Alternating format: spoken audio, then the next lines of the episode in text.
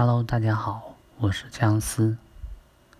不知道你是否有每天充满了忙碌，无暇顾及自己的家人、自己的身体、自己的健康，甚至有时候连吃饭、上厕所的时间都没有。如果你有这种状态，那么很有可能你也会陷入稀缺心态。我们今天来分享塞德希尔·莫莱纳森·埃尔德·沙菲尔的《稀缺》这本书。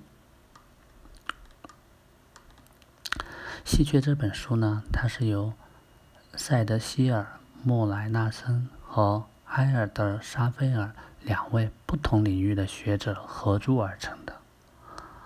莫莱纳森是哈佛大学经济学博士学位，现在是哈佛大学终身教授，更是行为经济学领域的重要领头人。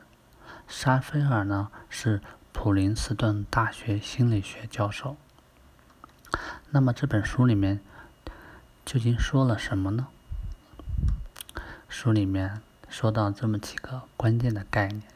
第一个是稀缺心态会捕获我们的大脑。什么是稀缺心态呢？举个例子，比如说你想买某个东西，但是它却卖光了，这个是一个客观的稀缺。这个东西呢还有货，但是因为一时的钱不够，导致不可能再买到了。这个时候内心感觉钱不够用。就是稀缺心态，稀缺这种客观存在的事实，我们是很难通过通过我们自己的努力去得到改变的。但是稀缺心态就不一样了，它是拥有的比需要的少这种感觉，这种感觉是我们内心受外界环境的影响而做出的一个判断，因此呢。它也会因为客观环境的变化，或者我们自己主观判断的变化，时而存在，时而消失。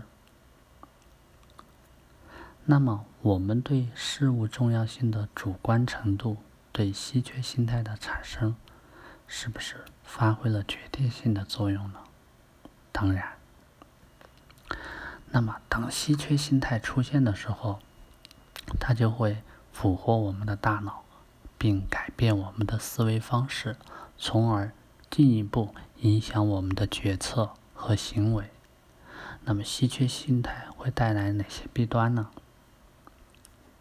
首先，第一个，它会带来管窥的弊端。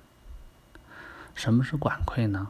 也就是我们一门心思的专注于手头上的事情，而无暇顾及其他。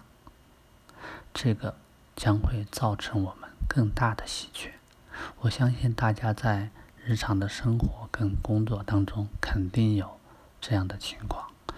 比如说，领导交代了一件特别紧急、特别重要的事情，让你在完成时间上打了个五折。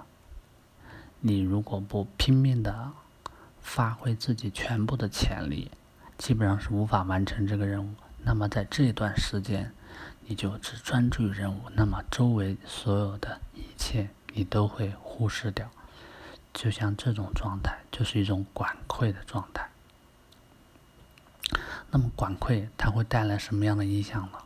它会让我们忽略掉重要的事项，因为有了这一个紧急的事情，我们会把其他重要的事情都会抛开。而不顾，比如说，妇女、父母可能会忘了陪伴孩子，让身体健康也会被抛之脑后，等等。这些呢，都是管窥会带来的一个影响。同时呢，书中呢还提了一个概念，叫带宽。所谓带宽，就是对我们计算力、关注力。决策力和自控力的一个综合的衡量。如果把我们的大脑比作是高速行驶的汽车，那么带宽就是公路，而管溃呢就是故障。汽车可以在八车道上飞驰，如果出现管溃，道路变窄，八车道突然变为四车道，而车辆不减，车速自然是要降低的。那么一觉醒来，满脑子想都是最为迫切的需要，脑子已经被迫在眉睫的事情塞得满满当当，容不下任何其他的想法。此时再去看待问题的眼光就会变得不同。这两位作者呢，对管窥会降低带宽呢进行了大量的实验，其中最重要的是对印度甘蔗农的调查。那我们简单的说一下印度甘蔗农。印度甘蔗农一年中呢，只有在甘蔗收割后有一次收入，所以在收割前，他们因为稀缺心态处于管溃状态；收割后呢，则暂时摆脱了稀缺心态，管溃也就自然消失。在收割前后分别对这些甘蔗农进行智商测试。对比发现，同一个甘蔗农的智商会因为是否处于管窥状态而表现悬殊。摆脱了管窥，他们的智商仿佛提高了。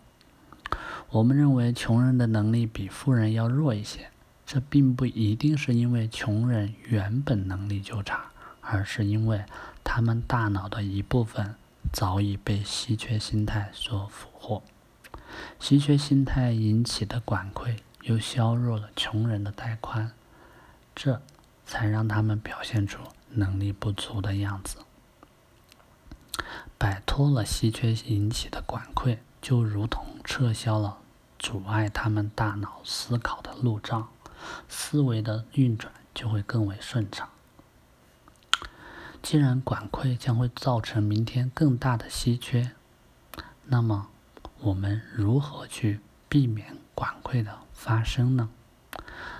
啊，书中的作者呢提了这么几个方式。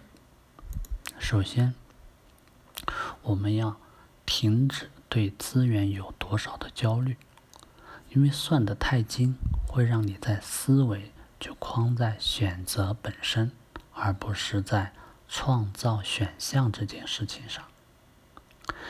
啊，第二呢？每天一定要空出一个小时给自己，好好的思考更重要的资源配置，或者是为突发状况做一个提前的呃准备。在有缓冲的时间的情况下呢，很多事情的判断都会大不相同，不会因为管溃的原因。而做出一些不合理的决定。第三个呢，是要关注未来，将目光放在更远的未来，可能是三年、五年，甚至是十年。尝试站在更高的制高点来思考事情，格局跟选项都会大不相同。好。我要分享的内容就已经分享完了，不知道你是作何感想呢？如果你对这本书也感兴趣，你也可以去阅读。今天的分享就到这里，好，谢谢。